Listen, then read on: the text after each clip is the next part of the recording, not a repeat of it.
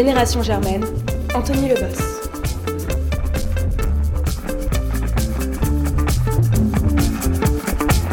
Bonjour à toutes et à tous, bienvenue, c'est le deuxième épisode de Génération Germaine, une émission spéciale aujourd'hui consacrée à la 32e édition du Téléthon. Du 7 au 8 décembre, vous pourrez participer et donner pour la recherche médicale et il est déjà possible de faire des dons pour le Téléthon depuis 7h ce vendredi 7 décembre en appelant au 36 37. Depuis 1987, c'est l'AFM, l'association française contre les myopathies qui organise le Téléthon et une grande mobilisation est prévue partout en France, 250 000 bénévoles participent au Téléthon ce week-end et pour l'occasion, Radio Germaine reçoit François Lamy, membre du conseil d'administration et vice-président de l'AFM Téléthon en charge de la recherche. On parlera ensemble de recherche, d'innovation médicale, de financement, de sensibilisation et d'aide aux malades et aux handicapés. L'entretien de Génération Germaine, c'est parti.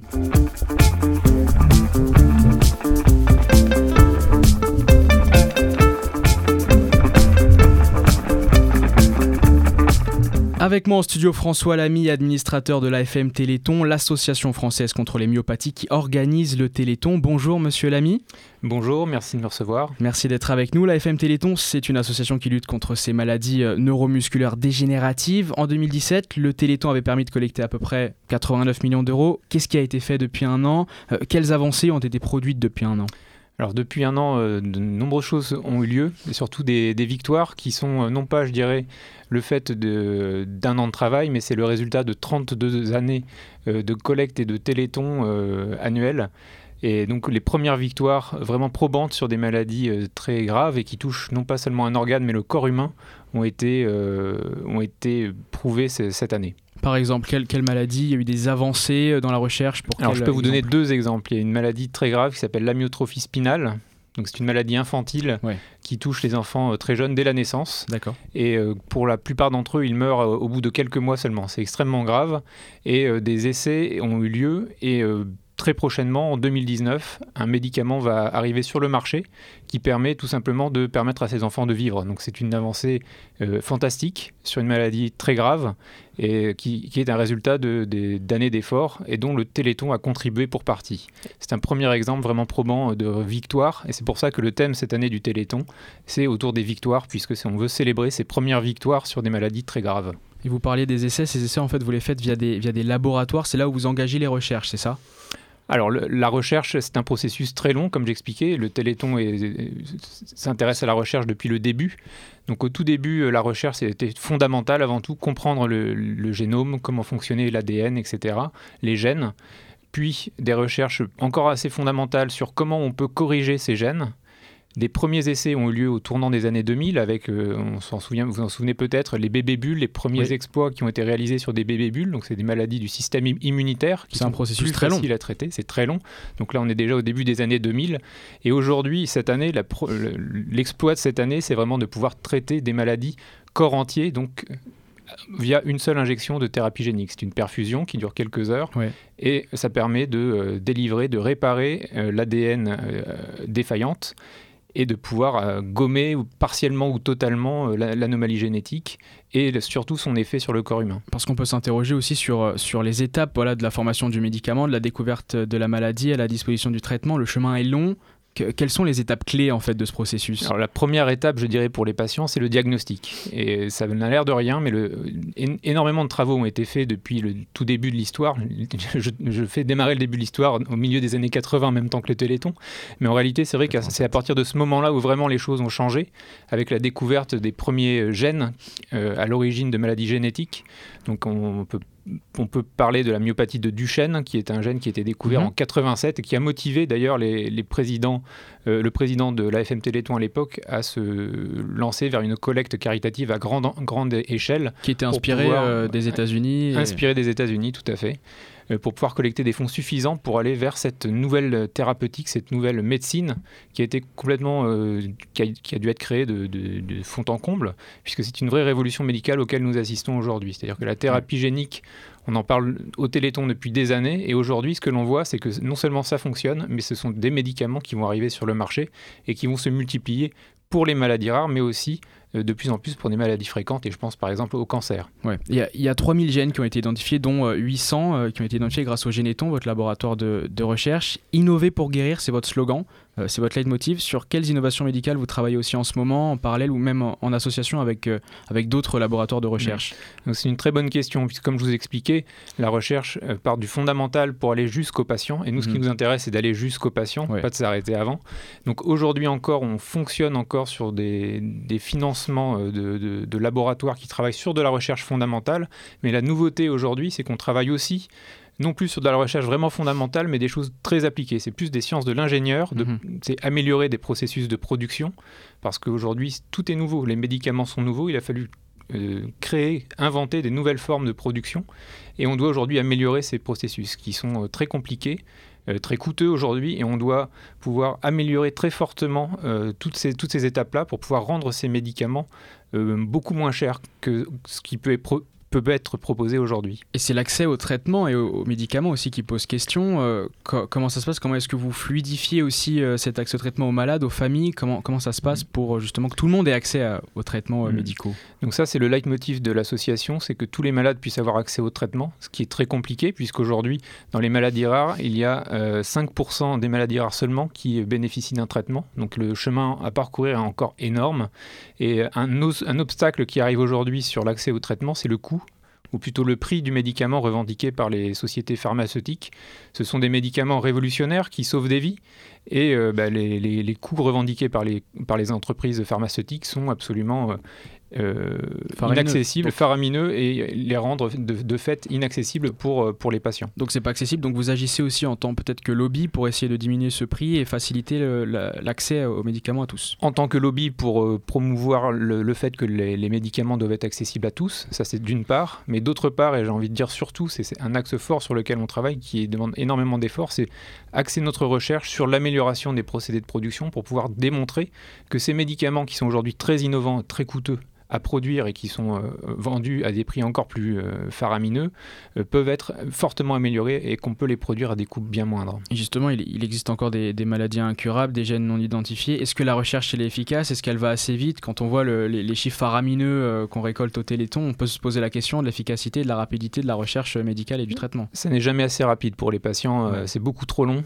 Un essai clinique, ça prend deux ans au minimum pour la phase de, de, l'essai clinique en lui-même, mais la préparation de l'essai, c'est encore plus long. Donc tout ça, c'est beaucoup trop lent. Euh, on a aussi des projets de recherche qui permettent d'accélérer ça. C'est-à-dire que sur des maladies très rares, euh, il y a peu ou pas de recherches qui sont faites.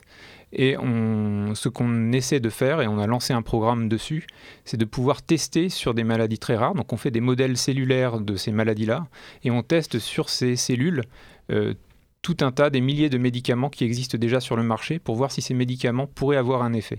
Et on espère par ce biais-là de pouvoir trouver pour des maladies très rares sur lesquelles il n'existe quasiment aucune recherche, pouvoir trouver des candidats médicaments qui sont déjà sur le marché, donc des médicaments qui existent déjà, hmm. pour lesquels l'accès au traitement sera beaucoup plus simple et des coûts bien moindres. Et quel pourcentage de cet argent revient à la recherche directement, et notamment à la recherche pour ces maladies incurables euh, qui ne sont pas encore identifiées? Hmm. alors, en termes de fonctionnement, en grosse maille, il y a sur, les, sur 100 euros donnés au Téléthon, il y a euh, 80% de cet argent-là qui va dans les missions sociales de l'AFM. Et parmi ces 80%, il y a les deux tiers qui vont vers la recherche directement. Il y a des obstacles euh, encore euh, aujourd'hui dans, dans, la recherche médicale que vous rencontrez, peut-être en termes de financement aussi? Alors, plus on se rapproche de, de l'étape de mise sur le marché, plus ça coûte cher, parce que les essais cliniques euh, ça coûte extrêmement cher, il faut recruter des patients, il faut produire des médicaments, il faut euh, monter des dossiers extrêmement complexes auprès des autorités réglementaires. C'est un processus très long qui demande des compétences très très pointues euh, qui n'existent que dans les entreprises pharmaceutiques aujourd'hui.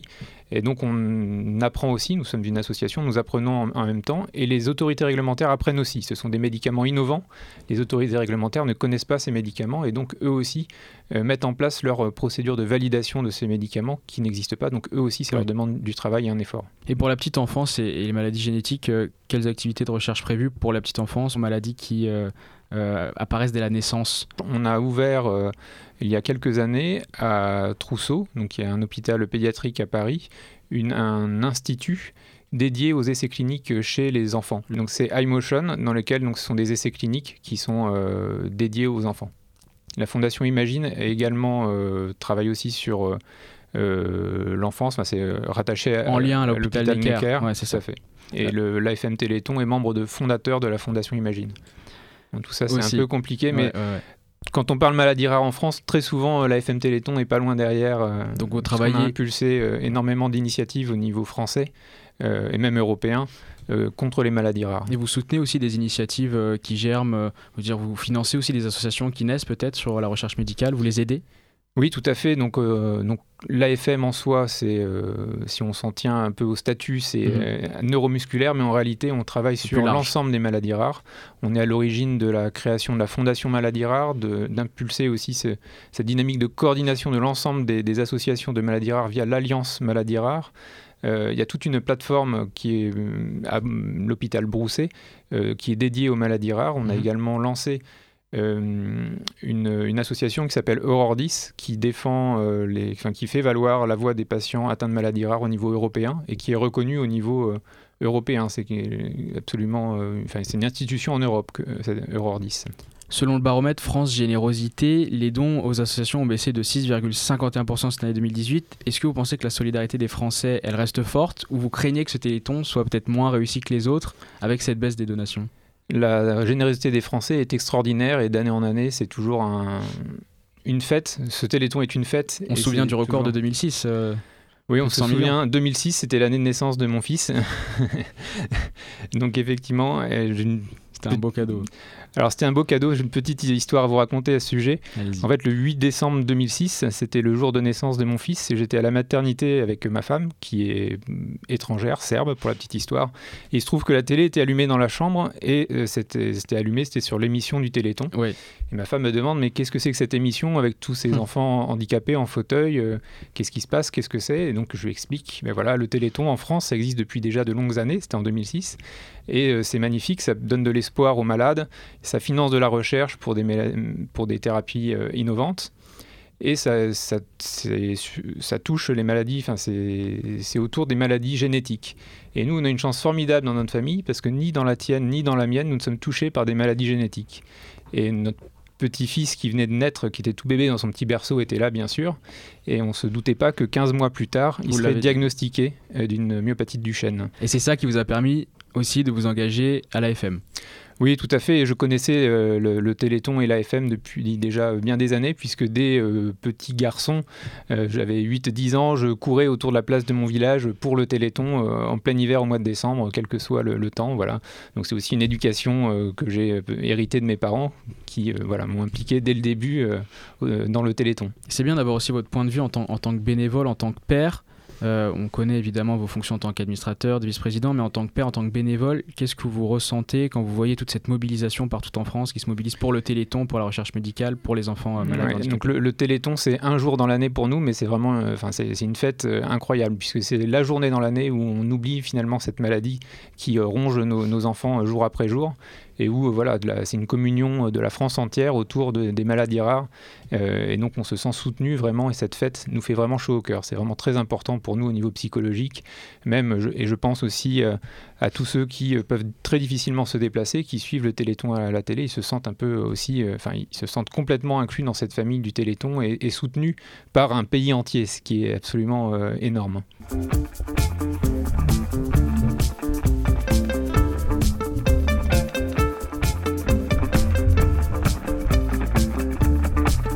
On est toujours avec François Lamy, administrateur et vice-président de l'AFM Téléthon, l'association organisatrice du Téléthon qui, je le rappelle, se déroule ce week-end. Pour donner, il faut appeler le 3637. On en a parlé, le Téléthon finance des projets de recherche, mais l'argent est également utilisé pour aider et accompagner les malades. Euh, quel type d'accompagnement est prévu sur le long terme pour les malades, les handicapés? Hmm.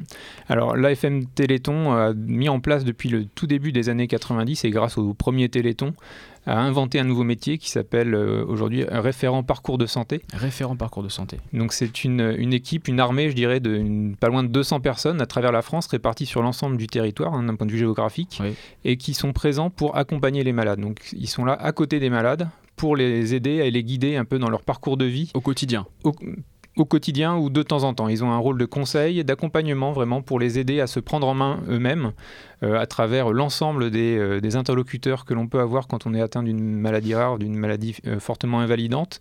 Ça va des médecins, des kinés, centres de référence, de la MDPH pour monter des dossiers d'aide. La MDPH Maison départementale du handicap. D'accord. Donc il y a une vraie structure en fait qui se crée autour du malade pour l'accompagner. Voilà. En réalité, il existe en France énormément de choses autour du malade, mais il est parfois très compliqué de pouvoir s'y retrouver, enfin pour le malade de pouvoir s'y retrouver par la démultiplication du nombre d'acteurs, puisque le handicap ne touche pas juste euh, bah voilà, se, déplacer ou aller quelque part. C'est vraiment tous les aspects de la vie quotidienne qui sont impactés.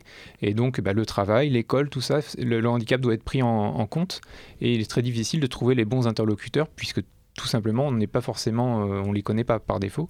Et donc, cette, euh, ces, ces, personnes se déplacent dans les familles pour les accompagner et les conseiller euh, pour aller vers le, les, les, bonnes, les bonnes structures. Et aussi pour les intégrer au sein de la société, parce qu'on peut considérer que ces personnes-là sont un petit peu aussi marginalisées. Donc, votre action, c'est aussi, c'est aussi de faire ça, c'est de les intégrer au sein de la société, de les considérer. Oui, alors là, c'est plus au niveau national où ce sont des actions que l'on a, par exemple, de lobbying auprès des politiques, au, auprès des parlementaires, par exemple, pour promouvoir des lois en faveur du handicap. Donc il y a bien sûr la loi de 2005 pour laquelle euh, l'AFM pas, pas seulement l'AFM.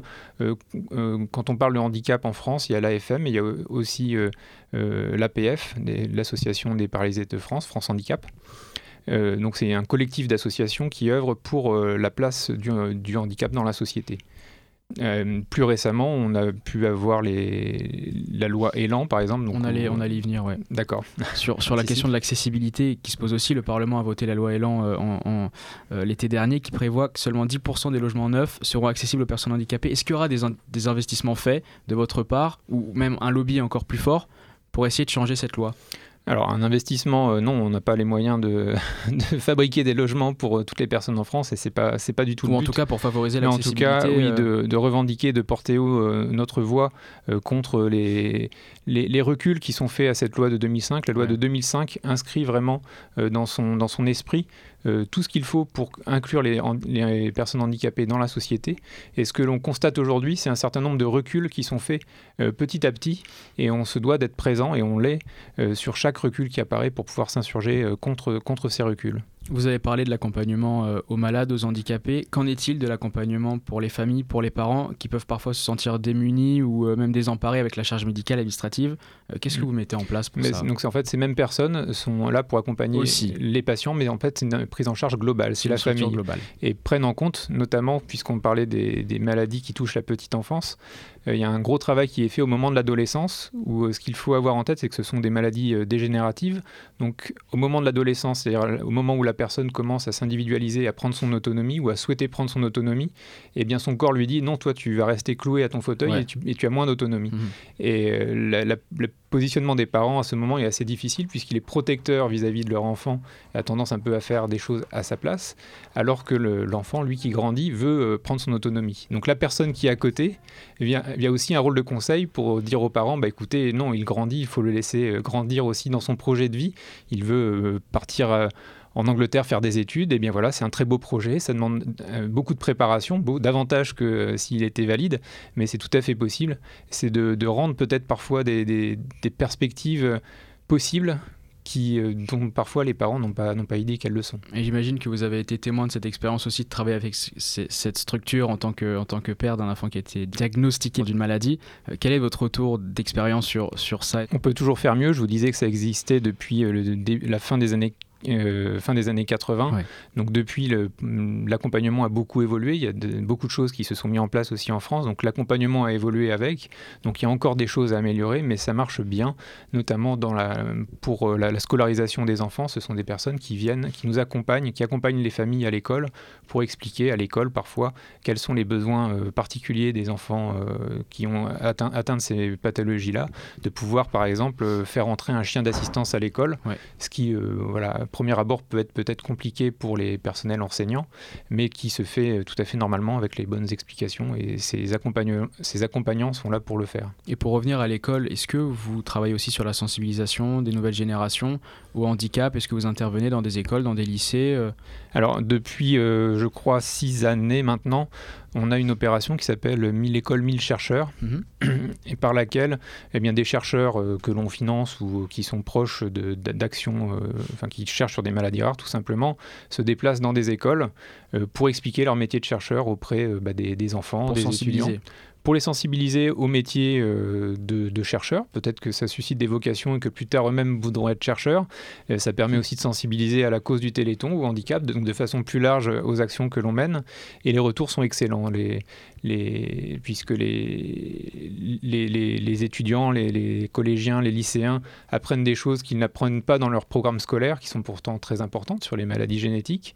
Et puis, euh, d'un autre côté, les chercheurs, ça les valorise énormément, puisque plutôt que d'être dans leur laboratoire ou de parler entre, entre Ils chercheurs, peuvent transmettre. ils peuvent transmettre et ils sont très euh, friands de ça, de pouvoir transmettre dans des mots très simples. Ils sont capables d'expliquer leurs recherches qui, par ailleurs, sont extrêmement complexes. Donc vous incitez aussi les jeunes à s'engager euh, dans la recherche, dans l'aide aux associations, c'est aussi ça le but Tout à fait, le Téléthon, euh, les jeunes, je vous ai expliqué ma propre expérience. Moi, je suis tombé dans le Téléthon euh, dès le plus jeune âge. Il n'y a pas d'âge pour, euh, pour s'engager dans le Téléthon, j'ai envie de dire. Et on peut participer à tous les niveaux. Donc, soit le jour du Téléthon, soit pendant l'année, euh, il y des continue à fonctionner avec des aides aux familles qui sont faites de façon régionale, donc des mini-associations plus locales d'entraide entre les familles concernées par les, par les maladies ou aussi en faisant des études et pourquoi pas euh, quel- un étudiant qui euh, voudrait faire une thèse de doctorat dans des domaines proches des ma- maladies rares pourrait soumettre un dossier de financement à la FM Téléthon qui serait soumis au conseil scientifique de l'asso- de l'association pour euh, évent- un éventuel financement. Et si un étudiant de Sciences Po qui, qui nous, qui nous écoute aujourd'hui a envie de participer au Téléthon ce samedi pour joindre une mobilisation et manifestation, où est-ce qu'on peut trouver les informations? Alors sur Internet, Google est très très bon là-dessus. sur, le, Géographiquement, sur le ce site sera de la ciblé FM, géographiquement, c'est pas c'est pas ciblé. Il y a 20 000 manifestations dans toute la France, donc euh, il y a forcément une manifestation auprès de chez vous. Euh, donc Puisqu'on est à Paris, on peut citer peut-être deux manifestations. Il y aura un village Téléthon à Montparnasse euh, samedi. Et dimanche matin, il y aura une piétonne, ce qui est une course à pied en courant ou en marchant au choix, qui se déroulera euh, où? à la Pitié-Salpêtrière, à l'Institut de myologie, qui est un institut financé euh, par le Téléthon. Donc on encourage tous les, tous les étudiants qui nous écoutent à participer à ces mobilisations. Certains dénoncent aussi le, le- le pathos qu'il y a à la télévision, euh, dénoncent l'exhibition des enfants myopathes, des handicapés. Vous répondez quoi à ces accusations? Est-ce qu'il faut nécessairement choquer pour éveiller les consciences, pour donner? Mais en, réalité, euh, j'ai absolument pas le sentiment que l'on cherche à choquer. Bien au contraire, c'est la vie de nos enfants. Ils sont comme ça. Peut-être qu'ils ils choquent, peut-être qu'ils font peur, peut-être qu'ils effraient, mais c'est ça qui est choquant, puisqu'en fait, ça ne devrait pas être le cas, puisqu'ils devraient être inclus au quotidien euh, dans, voilà, dans tous les endroits de la cité, qu'ils soient à la télé ou ailleurs, euh, ça ne doit pas poser un problème. Il n'y a peut-être pas assez de personnes handicapées à la télé en dehors du téléthon. Et un mot sur, sur le dispositif, euh, François Lamy, on sait que la manifestation des Gilets jaunes va se dérouler aujourd'hui, on sait que le Téléthon sera privé de la place de la Concorde. Euh, quelles sont les modifications qui, euh, qui vont être prises? Que- Quelles mesures vont être prises pour finalement sécuriser aussi la manifestation et la mobilisation du Téléthon? Alors, euh, il n'y a pas eu de disposition de prise par la FM Téléthon. En revanche, on est, toutes nos manifestations, je vous ai expliqué, il y a 20 000 manifestations, elles sont déclarées en mairie et en préfecture, donc elles sont soumises à autorisation. Et lorsque euh, les autorités compétentes ont jugé que la sécurité n'était pas garantie pour ces manifestations, elles ont été annulées, Ouais. ce qui est une, cause, une clause de, de prudence plutôt euh, bonne. Et ça se déroulera du Et coup dans les locaux de France Télévisions. Donc pour le plateau, ce qui était prévu place de la Concorde par exemple, il se déroulera euh, dans, dans les locaux de France Télévisions, tout à fait. pour les 30 heures de direct. pendant les 30 heures de direct, ouais, effectivement, on sera, on sera présent. Qu'est-ce qu'on peut vous, vous souhaiter pour ce Téléthon, pour la recherche médicale dans les mois et dans les années à venir? Et bien encore d'autres victoires là. Qu'on célèbre les victoires cette, année, ce sont les premières victoires. Je vous en ai cité une, il y en a quelques autres.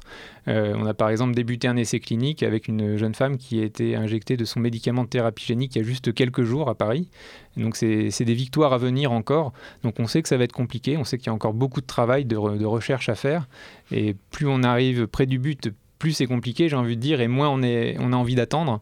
Mais, mais on y arrive et, c'est extraordinaire. Et un mot pour les jeunes, pour les mobiliser, pour les inciter à s'engager aussi euh, dans la recherche de, euh, dans le soutien et dans l'aide, dans l'accompagnement de ces personnes malades et handicapées. Un mot pour eux.